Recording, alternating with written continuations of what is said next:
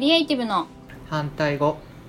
こんにちはストーリーエディターのとちおえみです。このポッドキャストは私とちおえみが好きな人やお話ししたい人をお呼びしてクリエイティブに関することや哲学的なことを好き勝手に話す番組です。今日はですね新しいゲストの方に来ていただきました小梶さんです。よろしくお願いします。よろしくお願いします。私いつ頃ですかね小梶さんと知り合ったの。数年前ですよねきっと。そうですね。数年前にも幅がありますけど。3年ぐらい？とに練馬23年？練馬に私が住んでいた時だから、はい。4年前ですかね。あ、はい。そんな前ですか？そうかそうか。えっと実はね練馬子ども哲学ではい。一緒に子ども哲学対話っていうんですか？子ども哲学っていうんですか、一緒にやっていただいていてえっとじゃあ小が小梶さんどういう方なのかちょっと簡単に教えてもらってもいいですか？あはい。えっと本名は小川泰治と言います。はい。現在は山口県の高等専門学校、まあ、高専っていう種類の、え学校で、えー教員をして常勤の教員をしています。それまでは、まあ、あの今ちょっと話題にも出ましたけども哲学っていうものをまあ大学や大学院で専門にして勉強していてそこから派生して哲学対話っていうようなこう町場で子どもの方とかあるいは一般の方と対話的な、えーワークショップを企画したり、えーファシリテーションしたりするっていうような仕事を熱心に取り組んできたというような背景があってその中ではい。練馬でも、えーご一緒したっていうようなことかなと思います。そうですよね。哲学はもともと大学で勉強されてたわけですよね。そうですね。大学が、えっとまあ、上智大学という大学の哲学科に,、もうにこう志望こう、まあ、高校の頃から哲学科に行こうと思っていてへという感じですね、はい。えへえんで哲学科に行こうと思ったんですか？よく聞かれて答え方は悩むというか何種類かあるんですか？そうですね。はいえっとまあ、中学生ぐらいの頃にうちの母親にと喋っている時にまあなんかあなたは大学とかで将来何を学びたいのかみたいなことを結構うん。こう問われるたり話したりしてもう話勉強したいことは決めとけみたいな感じの雰囲気があったような記憶があってへエピソード的な記憶では江戸時代があったということ自体がどのようにして証明されるのかわからないみたいな。だから歴史が気になるみたいなことを多分言ってーすごいな。その、はい。江戸時代のことが気になるわけで江戸時代の存在をなぜ確証できるのかが気になるみたいな話をしてそれは歴史じゃなくて多分哲学歴史では勉強できないみたいな。それは哲学なんじゃないかって言われて哲学というものがあるのかと思いもう哲学科でいいかなってえ中3ぐらいで多分思っていてなので高校も普通科高校でしたけど高校1年生の時点で大学の哲学科のある大学とかちょっと調べたりしていてガチガチに哲学書をその頃から読んでいた哲学徒ではなかったんですけど、まあ、なんか哲学だなっていうのは決まってましたね自分の中で。お母さんにそのように言われた時に、まあ、はい。自分なりに哲学とはみたいなことを調べたりなんかしてうん。まさにそうだなとあのフィットしたっていう感じなんですかね。そうですね。えっ、とい今はもう亡くなりましたけど池田明子さんっていう哲学の一般書をよく書かれる方はい。の「14歳からの哲学」っていう本をその時に、おそらく中学生の頃に読んでああまあなんかこういうことなら面白いだろうなっていうふうに思ったんだと思います。なので池田明子さんの14歳からの哲学っていうもので入門したとも言えるかもしれないですね、うんうんうん。なるほどなるほど。お母様もなんか結構あれですね。すごい方っていうかそんなことないですか？母はえっとだからまあ私もですけどキリスト教のプロテスタントをずっと信仰していて私も教会に行っていて、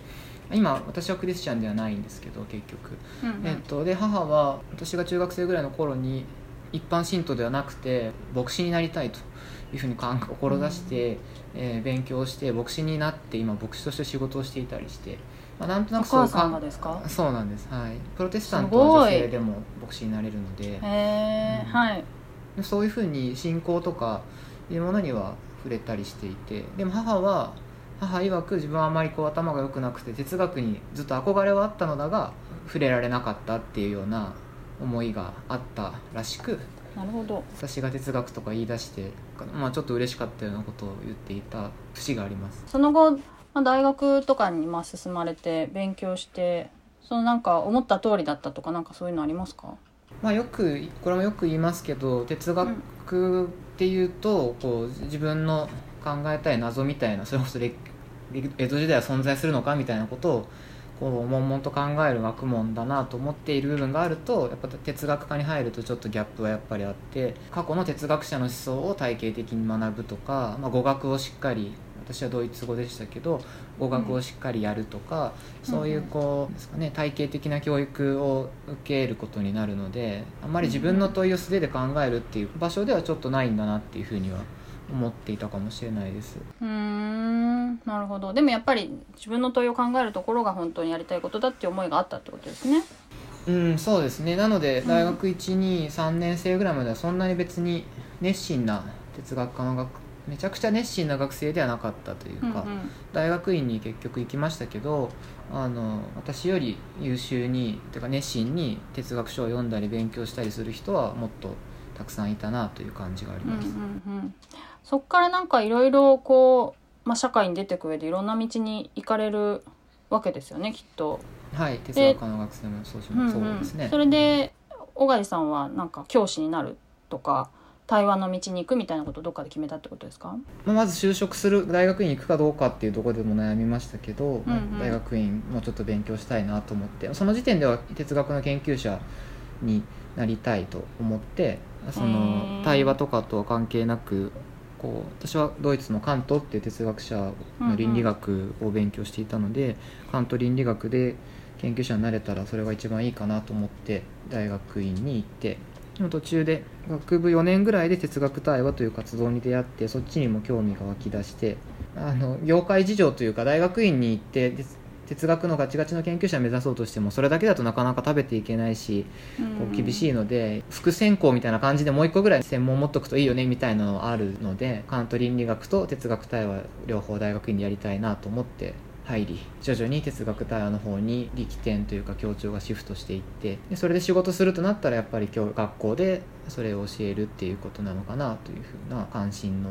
移り方なのかなというふうに思います。なんか今山口県に行かれて、まあ、高専でやってるっていうのは、はい、何かそのご縁があったみたいなことなんですか、高専っていうのはあの高等専門学校って高等ってつくように、えっと、高等教育機関なんです。つまり大学と同じ位置づけの学校です、うんうん、えっと、ただ入ってくる、えー、学生さんは中学校卒業主にですけど中学校卒業した高校1年生相当の人たちが受験して5年間教育する期間なんですけど、はい、高等専門学校なので、えっと、教員は、えっと、教員って名乗ることもありますけど研究者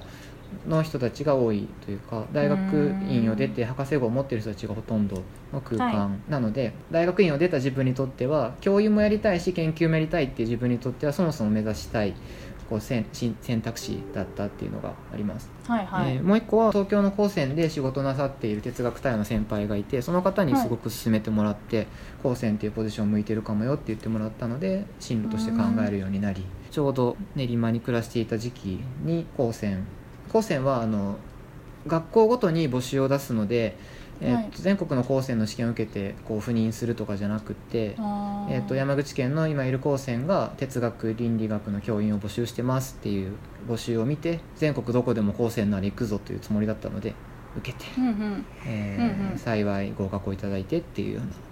うな流れになります。そもそも枠がそんなになさそうですよね。そうですね。全国から探す。はい。はい、あの工業系の基本的に技術者を育てる学校なので、うんうん、えっと哲学倫理学の先生って一つの学校に一人いるかあるいはいないかっていう感じなので、うん、全国50ぐらい高専がありますけど、50人いるかいないかで。一人辞めてお一人辞められた時にその後釜が募集されるっていう感じなので、はい、すごく幸運でしたし、はい、ありがたかったですね。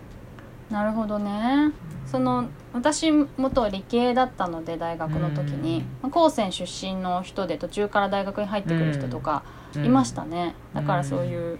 工業系のことをやる。私工工学部だったので 工業系のことをやるっていうイメージが確かにあったけどその通りってことですね。そうですね。うん。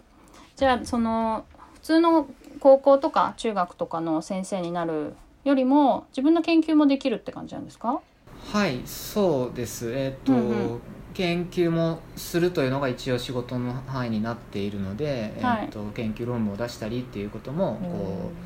う仕事の一部でなんて言うんでしょう論文を何本出したかっていうこともこう評価に関わるっていうか、うんうんうん、あのやってくださいっていう立て付けにはなってます。もちろん現実的には教育活動とか学内のこう公務がすごく大半を占めるので大変ではありますけれども、うんうん。まあ、こう研究者としての資格を与えてもらっているっていう部分はあると思いますえー、そういうのも評価に関わるのはいいですね。そうですねこう、うんで理系とか専門の先生方は学生さんをこう45年生の学生さんを持って研究室っていう単位を作って、うん卒業研究したり、まあ、卒業研究指導して論文発表したりっていうの、まあ、大学の研究室みたいなことをやってらっしゃるなのでるほど。やはり、はいあ。の研究っていうこと研究と教育がセットであるっていう意味ではえ大学と同じ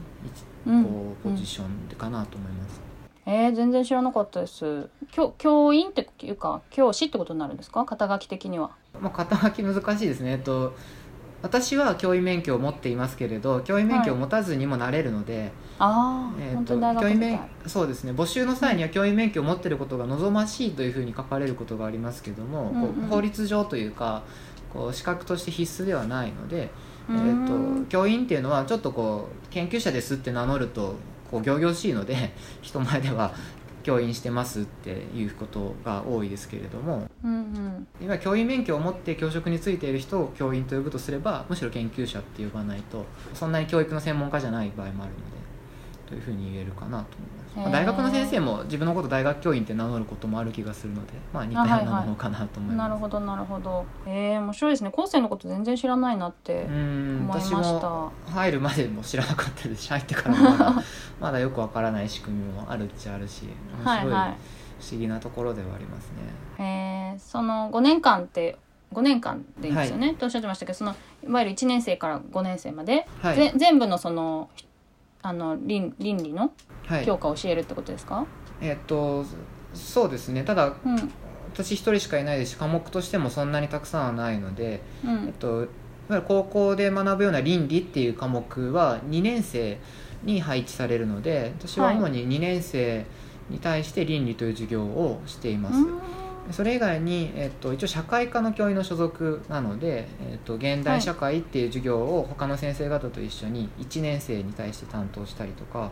うん。えーっとっていうのが主な仕事です。まあ5年生にちょっと社会科系の専門科目みたいなのがあるのでそれを担当することがあったりあとははい。ちょっと複雑になるんですけど5年間終えた後でまあ大学院みたいなイメージで専攻科って言ってさらに2年間学ぶことができるんです高専は。はいはい。そうすると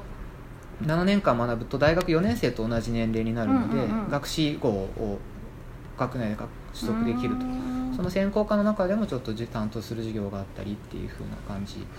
ですかね。なるほど、はい面白いですね。えっとまたその哲学対話のこととか高専のこととかは、あの別の週にあの詳しくお伺いするとして今日はちょっとそろそろお時間になりましたのでこの辺で終わりにしたいと思います。はい、はい以上とちおえみと小賀地でした。